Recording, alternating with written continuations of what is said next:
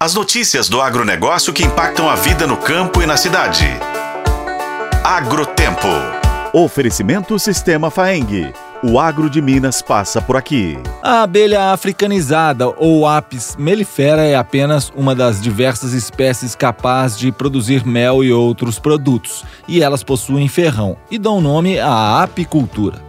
As meliponas e as trigonas são dois grupos de abelhas sem ferrão que dão nome à meliponicultura, que é a criação de abelhas nativas e regionais. O Brasil tem mais de 250 espécies de abelhas desses grupos, como a jataí, irapuã e uruçu, criando variedades de mel que agradam aos mais diversos paladares, agregando valor ao produto vendido. O preço de um quilo de mel de abelha jataí, por exemplo, pode chegar a custar cerca de 600 reais. A produtividade de uma colmeia, no entanto, não passa de um quilo por ano, enquanto a africanizada produz de 35 a 40 quilos e o preço é de cerca de 50 reais por quilo.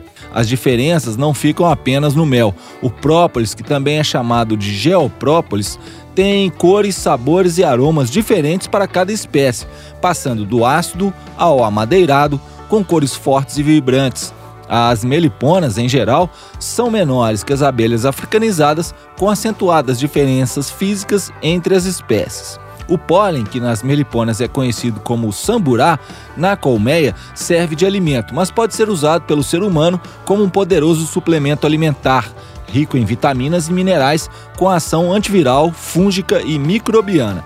Outros produtos, como própolis e mel, têm características anti-inflamatórias e fortalecem o sistema imunológico. Alex Ferreira de Souza, presidente da Associação dos Apicultores de Juiz de Fora e Região, a Apijur, e é meliponicultor e apicultor. Ele explica a diferença dos produtos. É, na verdade, o mel da Apis mellifera você consegue colher ele silvestre, dependendo da florada, peixe, alecrim, é o mais comum na nossa região. Outros melos diferentes vai conseguir achar em torno de Montes Claros, que é a região ali que é o mel de aroeira, específico de lá. Já as meliponas, o mel dela, a característica é a acidez. É um mel mais aquoso, um mel mais, mais viscoso. Na verdade, todos os meles de todas as abelhas sem ferrão têm uma característica totalmente diferente. Tem uns que é mais avermelhado, tem uns que é mais viscoso, tem um que é mais claro, tem um que é mais aquoso.